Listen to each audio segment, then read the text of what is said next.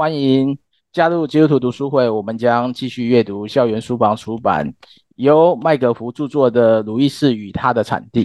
然后本书揭露了文豪鲁伊斯生命中最真实、最动人的一面，并以新的视角重新诠释他的信仰和作品的全新传记。然后前次读书会我们讨论的鲁伊斯的家庭和学院的早年生活，以及重新拾回基督信仰的历程。今天将更多认识鲁伊斯的文学研究和二战下的护教家。啊，读书会的进行会将会先进行摘要分享，摘要后会开放讨论。哎，如果需要发言，可以按下举手，我们会邀请你发言，或是在文字中提出你的看法。啊，如果对先前的内容讨论有兴趣，可以搜寻基督徒读书会的 Podcast。然后对书的内容有兴趣，也欢迎加入奈社群，在会后继续讨论。然后我们第七章就先由提摩太帮忙做个书摘。好，我们来看第七章的内容。第七章是文人学者，然后文学研究跟批评这样。那主要这段时间是聚焦在一九三三年到一九三九年。那从一九三三年到一九四五年的这段时间呢，是呃鲁鲁伊斯在牛津呃牛津的这段期间。那在这段期间里面呢，你可以看到说他的家庭生活已经呃进入稳定，就是他哥哥跟他一起住，还有那个那个莫尔女士。那这段时间就是说他建立了他属于他安全的堡垒这样子。那他也意识到自己不可能成为诗人，所以呢，在文学研究上就会变成他整个事业的核心。那在一九二七年到五四年嘛，就是说他主要的任务就就是在莫德林学院指导导师课这样，然后还有大学的课程。那从来呃，他从在牛津担任呃讲师的时候，然后应该说啦，他从来没有在牛津担任过教授。可是呢，呃，他担任讲师跟担任导师，却成为他呃很。他可以发挥影响力，或者说加强他影响力的一种方式。那担任导师啊，其实对呃他的学术跟他的生活，他会有他独特的重要性。那在这里啊，麦克麦格福特别留意到，鲁伊斯本人他其实很不喜欢打字，所以他多数的创作时间都是用书写的方式在在创作，因为他觉得说打字会干扰他的思绪。那会让他，嗯，就是说他会影响到他思考语言的节奏。那他的导师课呢，在一九三零年代，就是说据他的学生回忆啊，他是蛮严格的老师。但是他严格的点在于说，他不喜欢，就鲁伊斯不喜欢用灌输的方式去指导学生，他反而是在用导师课的这段时间，将学生。没有办法自行发现的知识，然后教给学生。那诶，他的模式有点像是说，呃，导师课这里没有详细写，但是呃，他的进行模式就是学生先写一篇文章，针对某一个文本，然后发表他的见解跟想法。那在发表的过程当中，然后他呃，老师就去去挑战学生提出来的论点。然后在学生朗读文章的同时，呃，去帮助他发现新的知识，这样。那，诶，鲁伊斯他其实不喜欢灌输嘛，所以他的导师课就比较沉，就就会比较重，这样。那鲁伊斯其实本人他不太喜欢这种导师课，可是呢，他却会享受在这个过程当中，如果碰到呃比较有。慧根的学生，那他就会用他，他就会喜欢探究、追根究底，或者说用一些犀利的言辞去修正学生。可是呢，据上过他导师课的学生回忆，他绝对不会灌输学生基督教信仰的价值观，这样。所以他在牛津的课程啊，就是包含他的讲课，其实因为他有一个非常有趣的能力，叫记忆术，就是。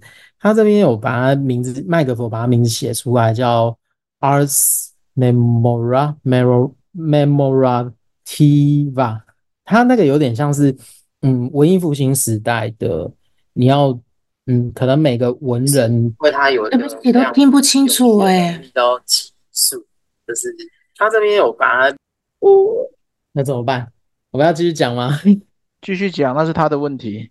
好，那他就回收了。好，那那个技术其实非常有意思，就是它等于是如果有兴趣的人，就是说可以去看一本书，叫《利玛窦的记忆宫殿》。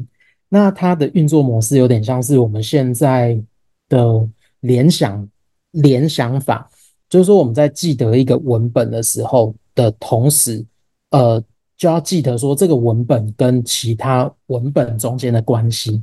然后这就好像是你你你在想象成你在盖一栋建筑物，然后在那栋建筑物里面你会放上的家具，然后你会放上的。你会就是说，它等于是用图像式的方式把你读到的文本具体化，然后再用这种具体的东西去记得大量的知识，这样子，这就是鲁伊斯他呃记忆术的一种很基本的东西。那如果有兴趣的话，就石井谦有一本书叫做《利玛窦的记忆宫殿》，他就在讲说，呃，就是传教士利玛窦来中国，去中国。传教的时候，他让他让那个当时候的文人最惊讶的事情是，呃，就利玛窦怎么可以博通，呃，就是完全不同的知识体系。就比如说，他懂天文水利，然后他懂文学，然后懂数学，然后也懂很多的很多的西方古典的文本。那利玛窦就写了一本书，就是说，他就把那个那个记忆法。就写成一个东西叫什么西洋记法，然后，然后那个就是那本书其实就在讨论，呃，就明代的时候的，呃，明朝就是说明帝国的时候，他们怎么样去跟西方传教士接触，然后记忆术怎么样就来到了东方。好，那那那这个扯出去了，那回到回到主题，那因为记忆术的关系呢，它其实用很图像化的方式去记得大量的文本，然后特别有意思的运作模式是，因为记忆术它其实是拆拆解那个文本的深层逻辑，所以呢，当理解文本的深层逻辑，并将它跟其他的文本对话或连接或比对的时候，对文本的理解那个深度就会很就会非常足够。这样，那当然这代表说，鲁伊斯他在日记上啊，他也是一个。透露出他的阅读成瘾的人，然后在那个阅读量上是非常惊人的。那他在牛津的授课啊，就从一九三零年代开始，他就变成一个名讲师，牛津大学名讲师。这个呢，他的上课只会准备非常简单的笔记，他当然那个笔记啊的内容都是一些重要的引文跟论述的焦点这样。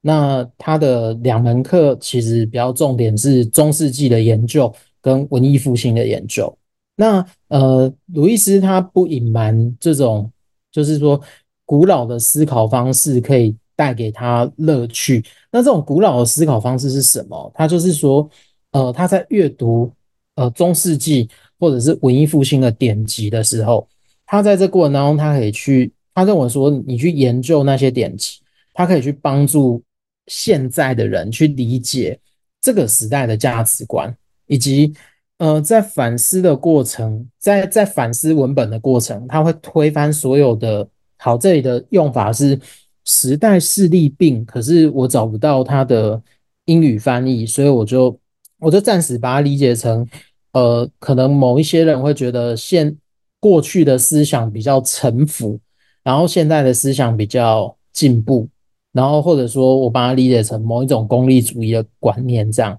那鲁伊斯后来他所说，用他讲的一句话来代替吧，就是说一切非永恒的东西都永远成为了过去。这样，那所以他在这个过程当中，他其实是在利用中世纪的文本，或者说在用古典时代的文本，他去找一个就是永恒的事物，或者说某一种古典文献会出现的对永恒价值观的探求。那接下来转到他的《天路归程》这本书吧，他是在描述他对于信仰的那种风景。那这个书他其实是用那个 John Bunyan 约翰本人，然后就他的一本小的呃小说，然后《天路历程》。那《天路归程》就鲁伊斯他模仿那个《天路历程》他写下来的小说。那一九三二年的时代的灵的呃，应该说一九三二年的灵感吧，他就用想象力去描绘那个信仰的风景。那嗯、呃，他是比如说他他是鲁伊斯第一本出版的散文作品。那诶，就是说，如果你用信仰的角度去看他的话，呃，他就有点像是就麦克福所提出的，就鲁伊斯企图借着书写来整理他的思绪，然后在处理他在归信以后，就是想象跟现实的知识地图。那知识地图，它其实就有点连接到前面讲的鲁伊斯的记忆术，然后那个记忆术有点像是，嗯、在处理他，反正就是说，在建构他对基督教信仰在他知识体系里面，他要扮演什么样的角色。那通常这不这会让，比如说知识地图的这个功能，或者说不论是功能，或者说是他对鲁伊斯的意义，它都会使得这本书就是《天路归程》增加解读的难度。但是大体上它的内容呢，则是指向一九二零年代到三零年代，就是英格兰知识界的人物跟运动。然后有些跟基督教有关，有些是批评基督教，有些是对基督教的反思。然后鲁伊斯在借着各种不同的隐喻、暗喻或故事，然后去分析这些内容。好，我看到哪一下呢？呃，特别值得注意的是啊，他在探鲁伊斯喜欢探索理性跟想象的关系嘛，所以透过憧憬这个主题，他去谈论。就是说，去拉到另外一个东西，叫做渴望的这个主题。那鲁伊斯他就会认为说，人有一种对于渴望的经验，然后他对于渴望的经验，他只有某一种永恒的事物可以填满。那他其实在这渴望的过程，他就透露了人真正的身份，然后也是人真正的目标。所以《天路归程》它有点像是说，他在讲述两个旅程，就是一个你要出发去探索对于永恒的渴望这个主题，或者说对于上可上帝可以填满的渴望这个主题。那第二个是说，他在前往的是一个归程，就是回归上帝的主题。那所以这本书就有点像是路易斯信仰的开端，信仰探索的开端。所以，整个三零年代跟四零年代的时候，他都在探索理性跟想象力，还有真实与现实的关系。特别，他用了理性论证跟想象力的，就是说，理性论证和叙事，想象就是依靠想象力的叙事，它中间到底是什么样的关系？然后，当然，这就是当然，他能够得出，他能够写出这个作品。也多半是跟他同事之间互相的呃思想交流啊，然后来往而产生的。然后这里就要提到说，淡墨社这个组织，就是他他跟他同事所成立的。那一九二九年的时候啊，因为他跟托尔金发展出蛮深刻的友情，然后他就他们就开始在牛津内部发出，就是说有像组建一种。类似文学社团，那你可以把它理解成是呃文学俱乐部这样子。那当然，淡墨社也是就借用别的已经要倒闭社团的名字这样子。那当然，这个社团的核心人物就是托尔金跟路易斯啊。然后这也是借用其他人的观点去讲。然后当然目标他，他们成立社团目标是聚焦基督教以及文学的。基督教思想跟文学，那麦格福就提到说，过去研究鲁伊斯的人，可能他会过度强调淡墨色，或者说他提到淡墨色时，会有两个很基本的迷思，就是可能觉得这个团体很重要，并且赋予它独特的意义，但是实际，然后，然后或者说这个团体的内部是一个很和谐的状态，但事实上它并不是这样子。透过麦格福去爬书。这些人的书信来往的时候，显然就不是这个样子。那第二个是说，鲁伊斯对文坛的交流跟影响力啊，可能就只有在这个社团里面。但实际上，呃，麦克福却发现说，鲁伊斯有很多机会是去参与其他的社团。那淡墨社蛮有趣的点是说，因为当时候的性别意识嘛，他并没有招收女性的成员，这样。那当然，它就是变成是一种当时候时代下的产物，就是。好，那可是鲁伊斯，可是就鲁伊斯跟其他女性呃学人或文人的看法或来往，就是说他其实没有特别在意呃没有特别在意来往的人的性别，他反而是因为文学的呃特色或者说文学的呃就是是否。是一个很合得来的模式，他才会跟他来往这样。那淡墨社后来就是有有一个风险嘛，就是说他可能会沦为是一种学者内部的小圈圈这样子。那这个团体后来就是在得罪了牛津的当权者，就是说在呃，反正就在遴选某一个职位的时候，他就跟学校的牛津的呃，就是说。鲁伊斯就试图借着淡墨社发挥一些影响力，但是，呃，他在发挥影响力的同时，他还触犯了政治上的禁忌，这样子就是牛津的权力分配。所以呢，一九四七年的时候，这个团体后来就解散了。那他，那个成员在解散后，他还是继续在往来这样。那当然，淡墨社他就等于是鲁伊斯在培养他的，呃，就是文学的。网络的，或者说他在书写的时候一些灵感的来源。那一九三六年呢，有一个，好，我要讲快一点，就是那个《爱的寓言》，它等于是鲁伊斯的经典著作，啊，就是他专业的范畴。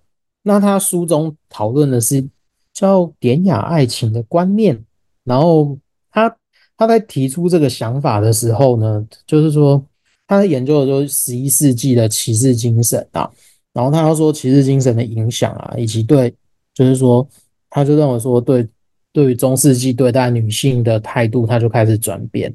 那所谓就是典雅爱情，然后他就是展现说，就是说让呃以格斗为生的骑士，他可以投身一个更崇高的，透过爱去展现一种更崇高的理想跟崇拜，崇拜英勇。那可是就是说。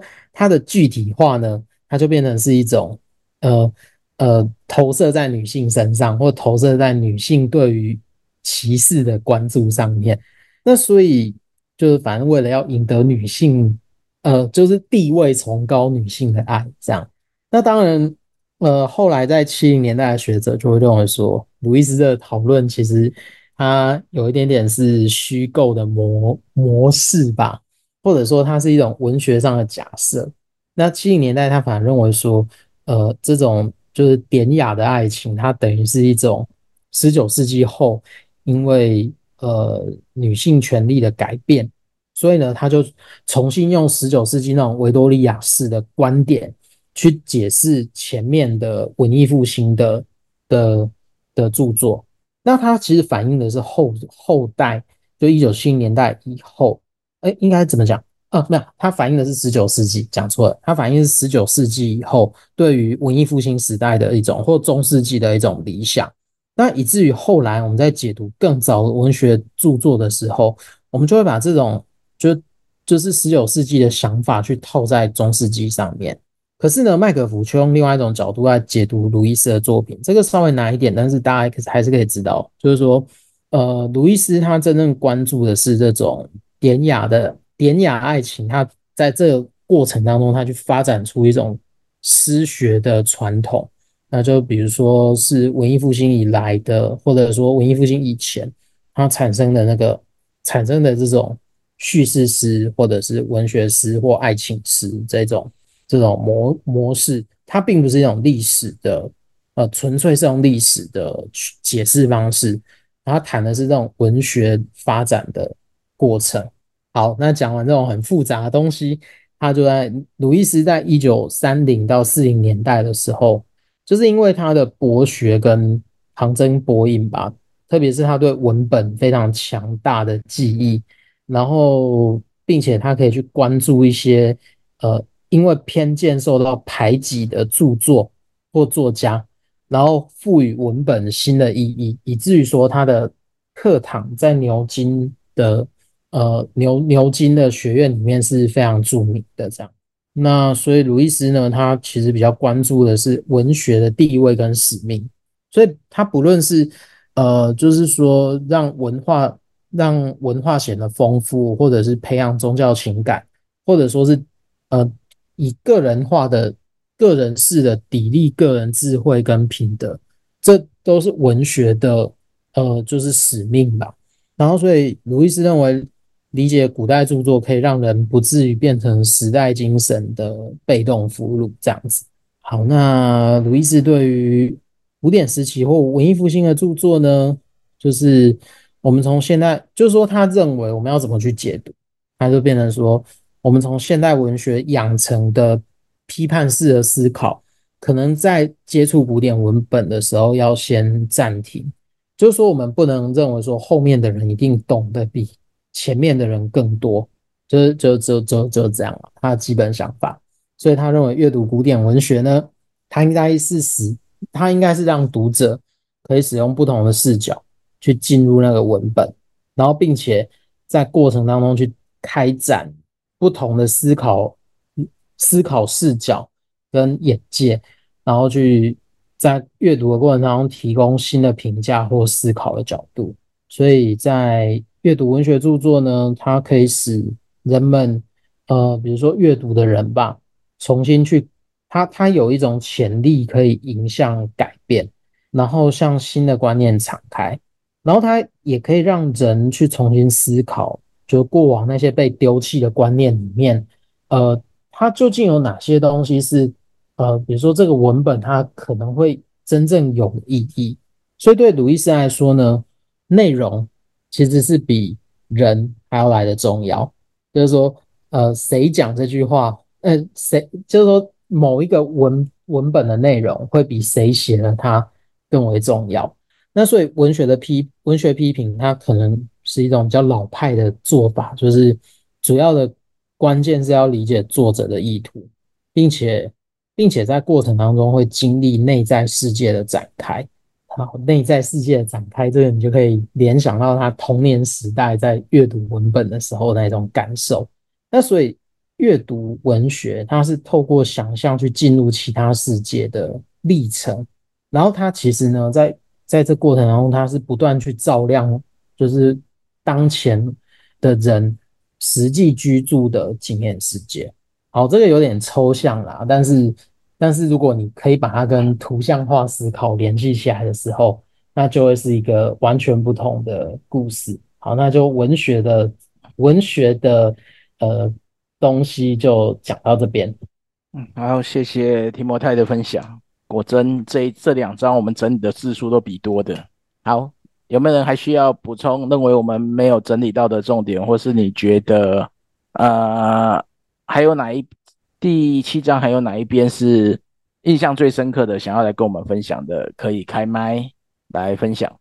咦，没有人？有人要讲话吗？有，请讲，Rocky，请讲。好，呃，如果大家没有意见，我是想就是提一下，就是说，呃，这一章就是呃，让我们看到路易斯很看重这个古典的文学哈，那这个古典可能也包括希腊的文学啊，啊，很多的呃史诗之类的哈，还包括中世纪，也包括。呃，文艺复兴等等等等，那那么他很看重古典文学，然后也提醒我们，当然很重要，就是说不要以为我们现代人知道了很多东西啊，AI 啊，电脑啊，说这这个很多生技啊，很多太空科学，这个古老的时代什么都不懂啊，所以就小看过去古典文学的重要性。但是我也想要反过来讲，就是说。呃，古典的东西因为很古就一定好吗？啊，或者是说，呃，因为很多很多人认定它是古典的，呃，所以就一定是好的吗？然后，呃，我们要批用古典的东西来批判、批评、评论，呃，现代的东西当然可以，也很好。但是反过来，如果我们要用现代的东西、新的东西，回过头来批判所谓的呃学术殿堂里面认定的古典，呃，就是、呃、我们 C.S. Lewis 很在意的这个古典。我们要不要去批判它？用新的东西回过头来批判它，这是我觉得是更艰巨的挑战。因为如果在这样的一个前提之下，我们回过头来批判，大家认定是已经是被经典化，或者已经呃供到那个祖宗牌位上的的书籍哈、所谓祖宗牌位上面的书籍是呃，通常很难去质疑它、挑战它。比如我们在学校里面，你去质疑孔子讲的话，质疑质疑孟子讲的话，那你这个下场可能很惨，而且你考试大概，呃，大概是可能通过嘛，对不对？也没有这个能力去质疑啦。但是，但是我就是要强调说，难道很多东西很古老就好吗？而且这些古老的东西刚出来的时候也是新的啊，啊，那么，呃，因为它。放了很久，也经过很多的历练啊啊！如果是好，真的就是好，但真的是永远可以好吗？啊，是是不是？我就是说，从另外一个角度也来呃想一想哈、就是说这古典的东西好，但是古老的东西是不是一定好？难道就不需要用新的新时代的东西回过头来批判它，或者是检讨它，或者重新定位它？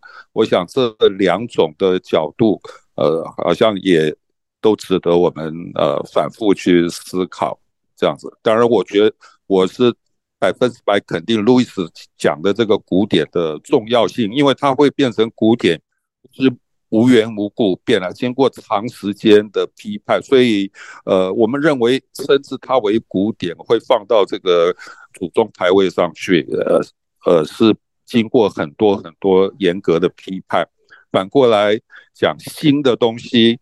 新的论述、新的书籍、新的小说，并没有经过长时间严格的考验，所以说我们会倾向呃看重古典优先。我觉得从这个角度，一个有经过长时间批判，一个还没有啊，那我们会倾向于以古典的呃呃作为优先。我如果是这样讲的话，我觉得是百分之百也是肯定的。这样，谢谢。谢谢 Rocky 的分享。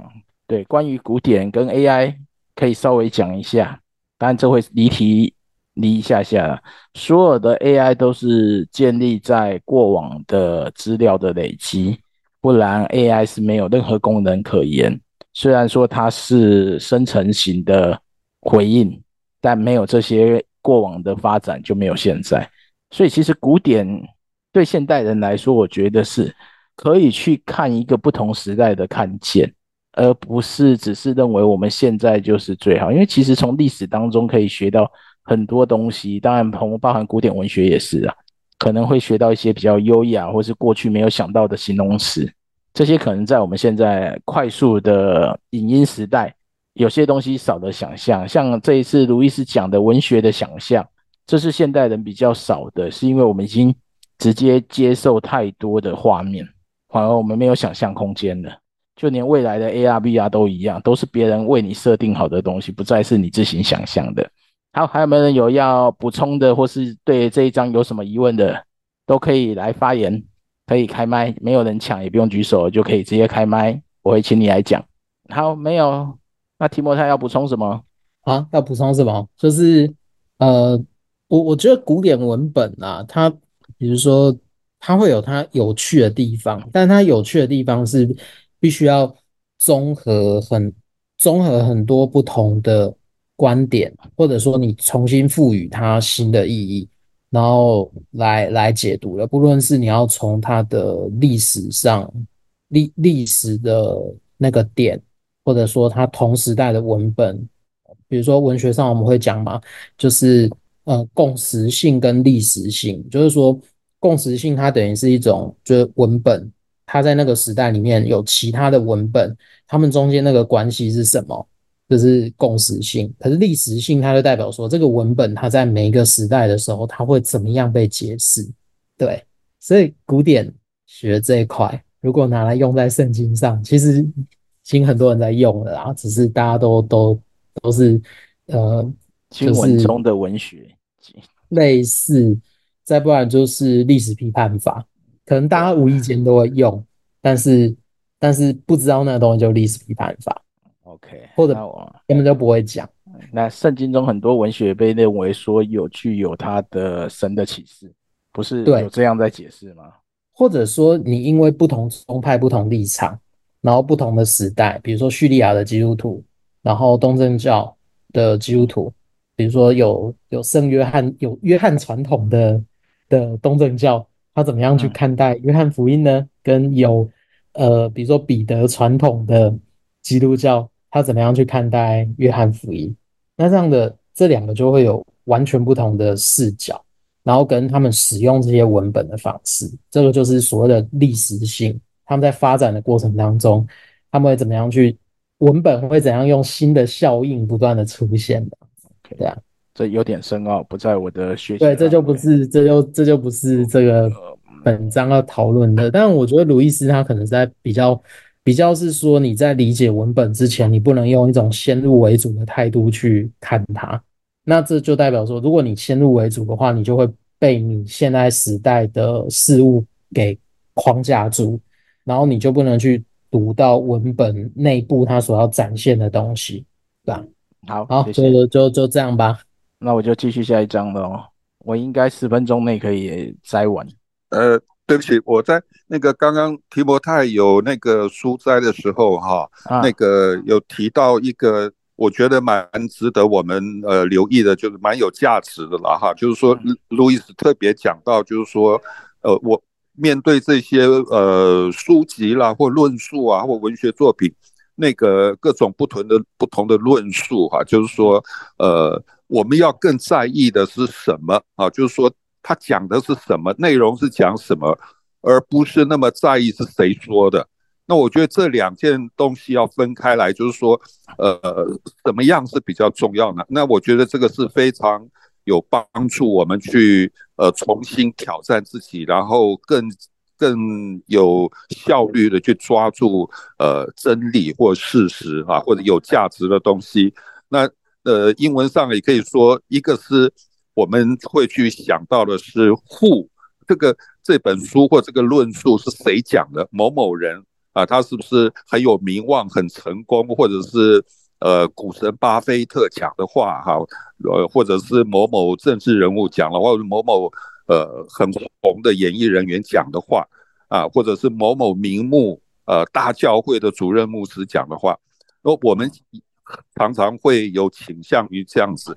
是谁讲的？啊，那个是 who 的问题啊。另外一个是我们不知道是谁讲的，那个也不是最重要。最重要是什么东西曾经讲过，讲过什么？这个什么的内容，what 不是 who，what 这个 what 这个内容呃，可能更重要。我们先不要在乎谁讲的，谁没有讲，那个人先放一边，而是 what 什么东西曾经被讲过。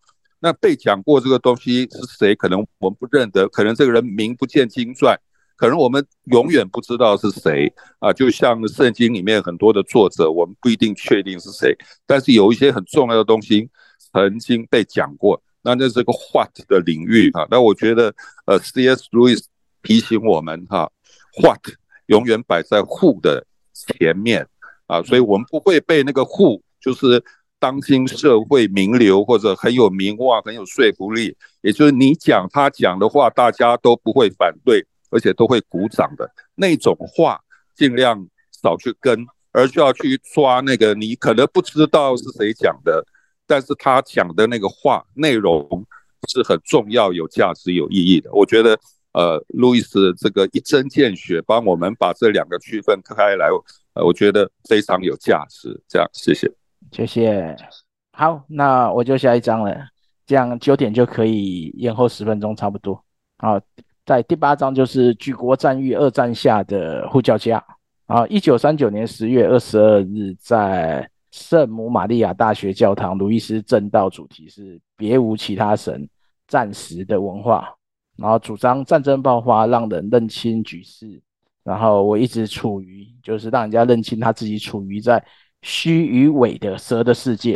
然后第一次大战期间，任何在牛津的人都不会忘记一战战士带给大学的冲击。然后第二次世界大战爆发，同样的剧情又再次上演。然后他的哥哥获得征召入伍，然后哎，沃尼才离开。然后他本来他家窑屋就陆续住进了撤离者。然后这些人抱怨无所事事。然后路易斯就认为奇怪，他们不能找一些东西来读吗？啊英国在对境内的征兵是十八到四十一岁。鲁伊斯本来是担心他也需要再征召，但是因为他在两个月就四十一岁了，因此鲁伊斯就这样顺利的过完两个月，并没有参战。然后后来参加的是地方的防卫队，也就是现在的国民兵，然后负责夜间巡逻。然后在这个夜间巡逻的时间，他特别珍惜这种夏初早晨牛牛津的清清冷，然后空无一人的平静和宜的独存方式。然后，鲁伊斯他和查尔查尔斯威廉斯的友谊是在二战的影响，因为撤退嘛，从伦敦撤到牛津，所以查尔斯威廉斯也跟着撤来。然后，他也邀请鲁伊斯也邀请他加入了淡墨社，并推荐他成为了英国文学院的讲师。然后，淡墨色也因着威廉斯的加入产生了变化，因为本来。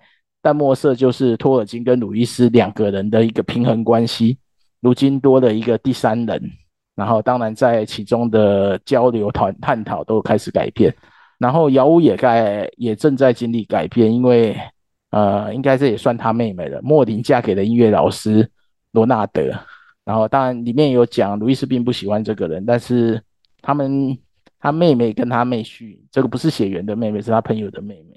那依然也是照顾路易斯，但在一九四零年八月十六的时候，沃尼遭到淘汰。然后服役并没有讲说他退伍的理由，当然他大家推测是因为酗酒的问题啊。然后他们两个兄弟就又再次在牛津团聚。路易斯因着呃战争期间他开跨学院的课程的费用不再支付了，所以大概就他的收入就少了两百英镑。但他并没有因为没有薪水就不上课，他还是照常上课。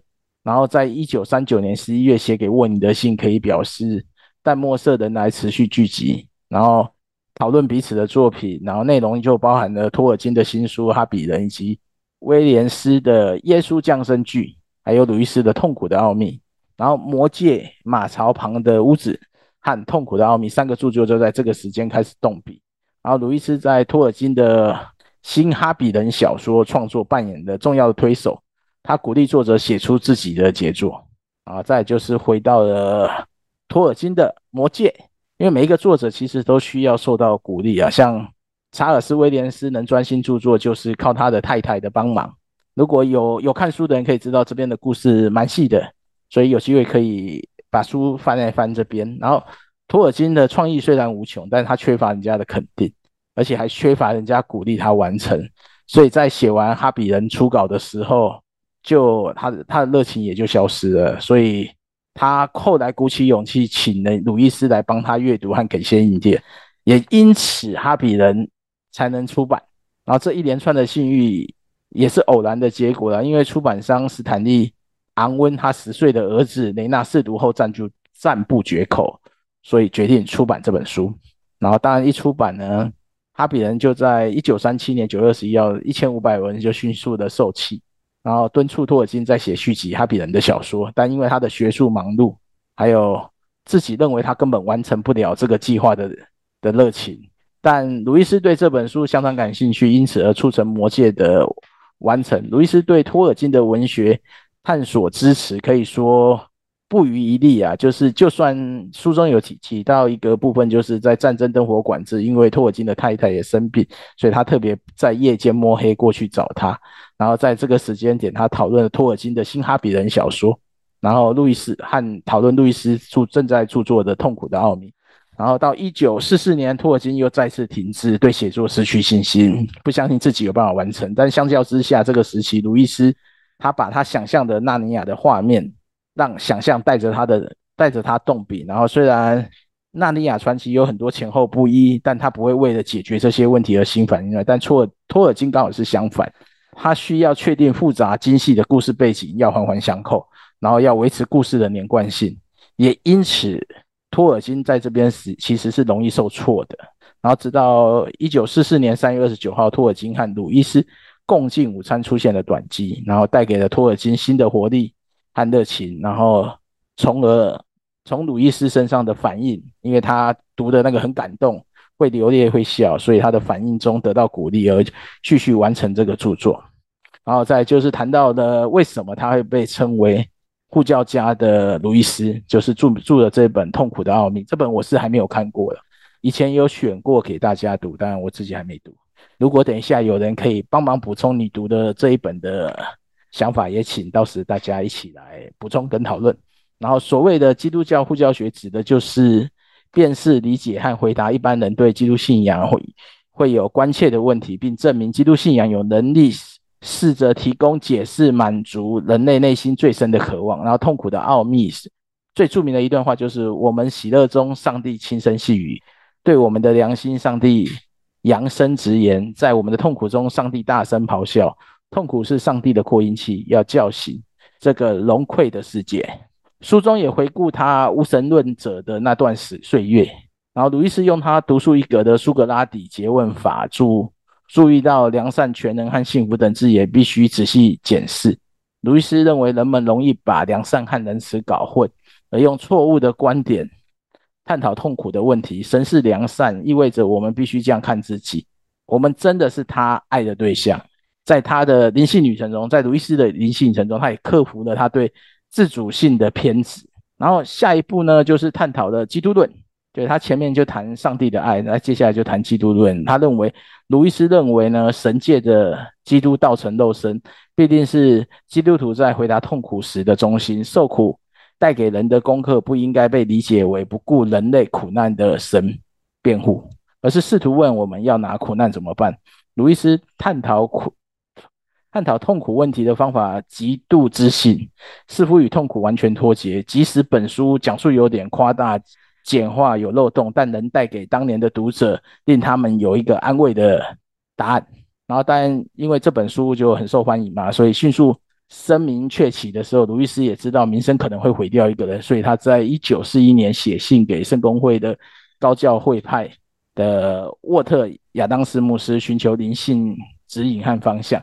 一九四一年的最后一周，鲁伊斯向亚当斯告诫。不知节制的自命不凡让他焦虑不安，然后亚当斯一直跟他强调三种耐心：对神要有耐心，对邻舍要有耐心，对自己要有耐心。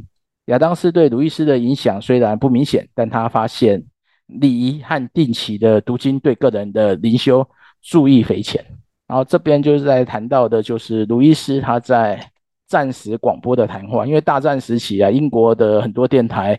也不例外，各地地区电台也就陆续的停播，然后将有限的资源全部投入在全国的广播电台服务。战况日益悲观啊，所以他需要电台认为需要有一个信仰上的指引和鼓励。所以，一九九一年初，BBC 的主稿编辑威尔奇就是因为因为读过他的《痛苦的奥秘》，写信邀请鲁伊斯担当 BBC 的讲者。经过鲁伊斯深思熟虑后，他很乐意。担任这个讲者，然后同一时间，鲁伊斯也受过，也受到英国皇家空军基地邀请他演讲，目的是让新加入的青年才俊接触到基督的教导和鼓励。由于鲁伊斯他平常教的是一流大学的人才，所以驾轻就熟。但是对这种十五岁就离开学校的年轻人，呃，不是不懂学术的人，他教得来吗？所以第一场演讲，鲁伊斯认为他自己讲得一塌糊涂，但是。英国皇家军希望他继续演讲，然后他也渐渐透过这种跟听众的回馈，他也调整他的表达和遣词的用句。然后，路易斯在一九四五年跟神职人员和青年领袖聚会，就分享他对演讲者应该如何学习用听众的用语的思考。然后，显然他也是吃尽了苦头才学到的这个经验谈。然后在这个时候，BBC 也筹备也顺利定出了方向，然后他也知道他该怎么做，怎么对听众，因为听众是一般大众，他认为说，呃，他他要为福音讲打基础，而不是直截了当的呈现福音，是为福音做预备，而不是传福音，也不是谈福音这个。所以这个 Rocky 在前几天的社群有分享当时的录音，所以诶，我们就播一小段给大家听听看。In these talks, I've had to say a good deal about prayer. And before going on to my main subject tonight, I'd like to deal with a difficulty some people find about the whole idea of prayer. Somebody put it to me by saying, I can believe in God all right, but what I can't swallow is this idea of him listening to several hundred million beings who are all addressing in the same moment.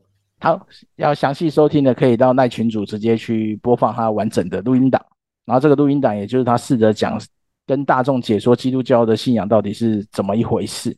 然后根据 BBC 的广播节目，我们也可以看到他这个时间点正在。他的纯直的基督教的构想，这个啊、他到底纯直基督教讲什么，我也不确定。但是这段时间呢，鲁易斯他的基督教信仰的见解是明显带着个人主义、离群属离群巡视。然后节目中鲜少谈到教会信仰群体和教会与社会的关系。然后节目播毕呢，鲁易斯也成了全国的知名人物。后来四期的广播谈话的内容经过修订，也成为了鲁易斯他最。优秀的一个作品就是我如何思考基督教，所以第八章就到这边。然后有没有人有要补充的？因为时间有限，想要补充的可以开麦来分享。你在这一章有什么看见？嗯，好，我来分享一下。好，请。我其实看完第八章的时候，我真的蛮感动的哈。就是我觉得以路易斯，你看他这个人的性格来看哈。呃，你看他成立那个淡墨社，然后他鼓励托尔金，而且我觉得那个同样他们都是文人，然后他可以这样子这么大方的去鼓励他，然后还有去看托尔金的性格跟鲁易斯的性格，托尔金就是有一点我自己的感觉是他有一点拖泥带水，然后对细节很要求，所以他很多时候他在创作的时候。他就会瞻前顾后，因为他自己创造那个时空背景可能是很复杂，而且我呃，大家有没有去看那个他写的那个《魔戒》？有有看过，有看过，对不对？是。好，那那比我厉害，因为据我据我小孩子他们的讲法是，那个英文不好读，都是蛮古典的那种英文，现跟现在的美式英文是差很多的。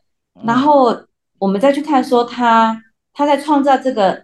这个魔界的那个时空背景，然后他写的故事，他很多的细节，那就会觉得说，因为他有那种完美主义，然后又有一些就是自我要求，所以他自己像他自己想的一样，就是他在画那个叶子，他画到最后，他只就怎么样，他都不能满意，他都不能交出来那个结果。可是你看他，他就有一个这么好的朋友可以帮助他，然后同样托尔金也在他的信仰帮助他。然后我就觉得，就是这种惺惺相惜、互相提携，让我我真的很感动。然后再看到鲁伊斯，他这一生，至少我们从第一章读到现在，我们都发现他这一生真的不缺少好的友谊。像他，只要他有什么心事或他有什么想法，他会写给他以前的那个好朋友，住在贝尔法斯特吗？那个叫什么个？哪一个？大家还记得他名字？你是说他的好朋友吗？对，就是就是他有同性倾向那个好朋友叫格里，瑞格斯，瑞格斯，瑞格斯特，那格斯特没错，嗯，对，然后呃，还有后来他认识的诗人，就是一连串的，然后还有在淡墨社里面的朋友，然后我们就可以看到说，他这一生他真的，我觉得他很蒙福，他有很多的好朋友，这是我自己从就是从第一章看到现在我自己的感受这样子。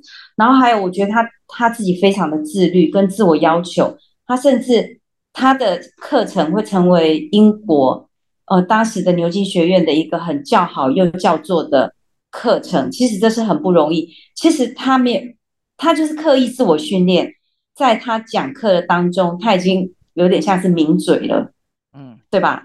对，就是他他的他已经变成是一个演说家了。所以他可以把文本讲的这么有趣，然后他已经抓到那个内在逻辑，还有他的表达，能够让当时有的学生能够知道他在说什么，而且欣赏。然后他对他的学生，当然那是我我在想，我们任何人如果有这样的导师，我们可能去上他的课，我们都比比错。可是那个我自己会觉得，那个就是深渊跟深渊相应，他的学生从他身上得到，那他也从他的学生得到，所以他他他心里他的那个第七章有讲到说，当他的学生就是呃懒散啊，或者说逻辑性不好啊，然后就要面对他那种苏格拉底式诘问法，就就会很惊吓。可是可是在当中，我觉得他们都是都有得着。嗯，对，我大概我的想法是这样子。好，谢谢。还没人要补充的？想补充的可以开麦。嘿嘿，这时候只好问问看提摩太有没有要补充。提摩太在家吗？有，我在。我有没有漏说什么？这里有，我我会觉得看一下他，嗯，应该怎么讲？我觉得如果第八章的话，你可以跟他，嗯。跟他前面那一次经验去做去做比较，就是说哪一次经验？就是他在年轻的时候的第一次世界大战。OK，因为他一直在怎么讲？你可以看到他前面那一次的经验是，他一直在呃区隔现实跟呃他内在的那个世界，然后可是他到了。他到了第二次世界大战，他真正在面对的那个状况是说，他其实是一个比较整合的状态，在在面对他现在所处的世界。但有一个现实状况，他第一次三世界大战他有参战啊，对，那第二次所以他不用不同的，所以他他等于是用完全不同的方式在在面对在面对冲突这样子。OK，对。所以其实我我觉得可，我觉得蛮有意思的啦。而且我如何思考基督教这个，这个我觉得它其实是一个可以可以去翻一翻的书。应该问一下有没有人看过这两本，可以稍微介绍一下吗？我，我很久以前看过，但是我已经我已经大致上都几乎都忘记它的内容了。哦，他其实在讲说，他他其实的模式就是说，我先问一个问，先问一个问题，嗯，就是说，呃，然后他就去回答跟拆解那个问题，然后那个问题，然后他的那些问题多半是围绕在，呃，大概一九三零年代的时候，最呃，比如说无神论跟基督教，它最常会有的一些一些一些状态，这样，我只记得结构是这样，然后他就会一层一层去论述说。他为呃，有人在有人讲这些，有人讲了这些观念，然后这些观念是什么？然后我们可以怎么理解这些观念？接着他会提出说，那有另外一个说，从信仰的角度来看，那个观念是什么？然后怎么样去回应这些观念？然后最后他会做，他会在这两个权衡当中，他会提出他的想法，然后最后再再再做说明。因为我我只记得结构是这样了。那也是很久很久很久很久很久以前看的。OK，Rocky 要补充，请。呃，我我也是很久很久以前看过，但也忘了差不多。不过大概知道他是一个呃比较是像外面的人哈，还没有信主的人，或者是刚门慕道友啦，这很多的问题啊，呃，怎么样去呃，譬如说很多人心里有很多问题，那如果碰到基督徒，碰到牧有一些牧师。他拿出来问哈，就是说教会也不知道怎么回答，或者是说，呃，我最常听到的回答就是说，不要不要凭理性，要凭信心。不晓得各位有没有常听到？那这句话当然也没有说不对，但也蛮好用，因为你这样讲了以后，对对方就不用问了嘛，所有的问题都没有问的立场，因为你一问问题就表示你没有信心啊，所以说。那那这样子的话，就是说这个对话就戛然而止哈，就是说，那我觉得路易斯不是这样子啊，就是说他知道怎么面对问题，因为他是过来人，他是呃，他不是异教后来变成基督徒的过来人，这不一样，他是基督教家庭长大的，后来叛逆变成无神论，后来又悔改，呃，回到原来的信仰。那我们不能忘记他是那个 他的爸爸是律师的工作，所以有我觉得应该有相当思辨的能力的影响。第二个，他的妈妈是呃。北爱尔兰圣公会啊，我我暂时这样讲，他的那个宗宗派名北爱尔兰圣公会牧师的女儿啊，所以他整个的成长背景，呃，是不会只有相当够的那个基督教教育在里面，然后他也受洗，也受了坚信礼啊，这些都有了，他是有了这个基础，后来背叛，所以他他走过一个相当。呃，反思哈，反省，呃，自我批判，或者批判教会、批判牧师、批判教会讲的那一套论述啊，之后，然后再来归信耶稣基督这样子的人，所以他知道如何去跟呃非基督徒或慕道者他们提出来一些很痛苦、很很难受的一些问题、很质疑的问题啊，他知道如何去拆解，如何去。延续这个对话啊，就是说，当然不一定讲人家就会醒来，人家也不一定接受，但至少是有在对话。我觉得这个是这就很难得，也很很不容易。那呃，我觉得他这一方面，我就联想到像唐崇荣牧师，不知道各位有没有听他讲到？呃，像唐牧师的这个布道，他的布道跟。教会很多的，或者灵恩派，或者是追求敬拜赞美的布道，他们的布道会就很不一样啊。他就是我感觉他有一点像路易斯，他很懂得，就是说了解非基督徒在想什么，慕道友他们在想什么，他的困难点在什么地方啊，或者特别是知识分子，呃呃。呃，年轻的知识分子，他觉得知识很重要，证明很重很重要，如何印证啊？如何实验啊？如何推理啊？种种这些很想靠理性的人来来解面对问题的人，他知道如何跟他们对话。那我觉得这个当时这个唐崇荣牧师的这个布道，或者布道之后的问题解答都是非常非常精彩哈。那有时候半个小时、一个小时过去。都不晓得怎么过的哈，所以说，我觉得这是恩赐啦，不是每一个人都学得来。那我觉得，呃，路易斯他这个呃，Mere Christianity，我呃，就是说这种护教，呃，是他很上帝给他很特别的恩赐，也是他有特别的经历。那另外就是说，他现在到了这一章，他跟前面那个去法国打仗那个阶段是。迥然不同了哈，就是说这个，所以他现在又没想到，没隔几年又开始第二次世界大战哈，真的是，呃，真的是运气不好。然后他一参与的角色不一样，但是我们会觉得第一次世界大战他在前线，对不对？跑到法国的那个打壕沟战是很恐怖的。那二次世界大战的时候，他在 BBC 广播电台，好像是在后方。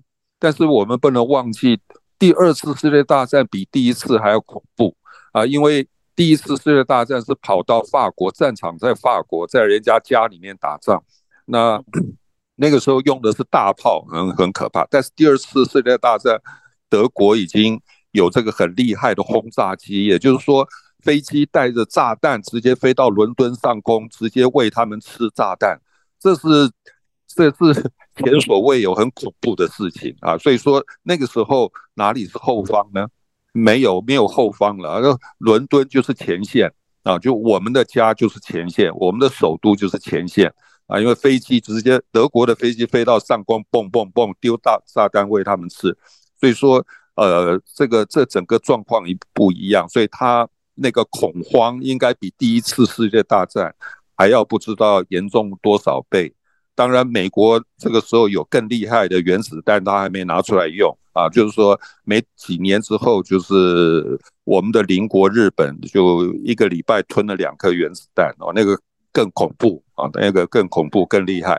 但就是说，这个时候的后方实在是跟前线已经没有什么差别。就是我我要讲的是这个 B B 这个 路易斯，虽然人在 B B C 做广播啊，其实他们所要面对的这个。是一样，甚至于更加倍的恐怖、焦虑、害怕，所以他这个时候的广播，呃是非常的重要，也是像这个 像这个解释痛苦这件事情如何跟基督论绑在一起，如何结合在一起讲啊，我想这是非常的重要。就是他也引用那个麦麦当劳麦当劳这个这个人所讲的话，就是说，呃，耶稣道成肉身为我们死在十字架上，为我们受难受苦，不是让我们就不用受难受苦啊，这个是很重要。耶稣。耶稣基督为我们受难受苦，是让我们的受难受苦能够像他，能够比较像他那样的受难受苦。那我想这是很大很重要的，在他这本书开头的一个提醒。这样，OK。好，谢谢 Rocky 的分享。好，我们时间差不多了，来最后开放最后一个人有没有要补充的？然后小凤问的问题。哎，高教会派跟低教会派，还有考利神父是什么？有人知道这个吗？我不知道，我也查不到。你说高教会派跟低教会啊？哎，对，那是什么东西？两百三十五，我看一下啊，我我我没有读得很仔细，但是然后考利神父又二三五哦，对，第二段考利神父又是什么？圣约翰福音传教士会，它其实高派教会，它有点像是说。怎么讲？英国圣公会有英国圣公会，因为是从宗教改革以后从天主教分割、从分离出去的嘛。那他们名义上的教会领袖是英国的国王或者是女王，那所以它会变成是呃高派的教会。如果它它其实比较难划分，但我以以我有限的理解。高派他会比较重视的是礼仪跟传统，然后只是他们的效忠对象不是罗马的梵蒂冈，是呃英国的女王或者是国王这样子。那低派教会其实它有点像是说，嗯，也在英国圣公会里面，可是他对于礼仪跟教，他对于礼仪跟教制吧，他的或者说仪式。他的重视程度比较没有那么高，那他是他是比较出来的，所以他他是一个完全不呃有点不太一样的的东西这样。OK，那所以他其实理论上来讲就是说，呃，爱尔兰圣公会的低教会派，他其实就是说爱尔兰圣公会因为属于低教会派嘛，所以他就比较没有那么重视呃传统仪式节期这样子。所以按理来说，比较没有重视。按理来说，圣公会都是比较的仪式啊。没有没有没有，不一定，那要看。所以高教会，如果你用台湾的圣，哎，我这样讲可能会被骂。但是台湾的圣公会，我我高教会还是低教会？据我的理解，在英国的 level 是属于低教会。OK，所以它的高低之分是在分这种礼仪程度的重视吗？对，对于礼仪的重视。然后跟对教会传统的延续，OK，好，很深奥。但你你认你认识考地神父吗？没有那么熟，但是我查不到这个资料。要你可以找一本书叫，你可以找一本书啦，它叫做《安地甘传统》。我我可以我可以贴给我可以贴给大家，等我一下，你到时贴到赖群就好了。嗯，好，今天今天还有没有要补充的？我们时间差不多了，九点二十分了。好，没有人要补充。那个提莫泰，你就把连结书建议阅读书的连结贴到那社群。没有啦，那个就比较是他们在解释什么是啊，我我找到了，有一篇、啊、有一篇文章是台湾圣公会自己写的。OK，贴出贴到那群去，谢谢。马上贴。好，我们今天差不多就到这边，然后。下礼拜因为是小年夜，所以我们暂停一次，下下礼拜再继续进行。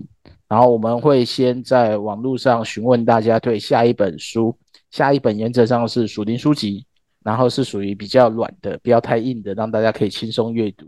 然后可以贴到赖社群中，我到时会统一整理，然后做票选。然后下下本是因为我们先答应小凤要来一起读赚钱的书，所以就请多多包涵。对，所以我们就先读持续灵经，我们就这样决定了。我觉得 那个那个真的，我们不用那么的，不要我已经那么的基督教。对啊，就读那一本，真的，我们可以不要那么的基督教吗？可以啊，所以下下本我们就读它，但下一本是因为我们本来就是两本基督教书，一本一般书了，所以这个程序我们可以选薄一点的，就可以比较快结束。然后持续买进值得读，因为我去我去外面书房已经翻过了，是很符合现在的基本理财观念的书籍。好，还有没有有什么相关补充？没有的话，我们就先开放大家先来。呃，提供建议的书籍，对，我们现在读书会还是先维持一本硬的，一本软的，一本呃坊间的书籍，坊间的书籍任何形式都可以。如果大家有兴趣读异教的书，我们也是可以奉陪的。嗯，好，那今天大概就到这边，然后欢迎大家在奈社群当中提供想要阅读的书籍，各种都可以，包含非基督教书籍也可以的，但是它会排在之后，但我会先收集起来，放在那个记事本。然后今天就到这边，然后忘了说一件事，呃，投票选出了你提名的书，投票选出来的，我们会赞助你这一本书一起参与阅读，然后我们也会收到出版社的赞助，排前几名的，我们也会有小礼品提供给大家。好，就这样，谢谢大家今天的参与，谢谢，谢谢，谢谢，晚安，晚安，谢谢，晚安，谢谢大家。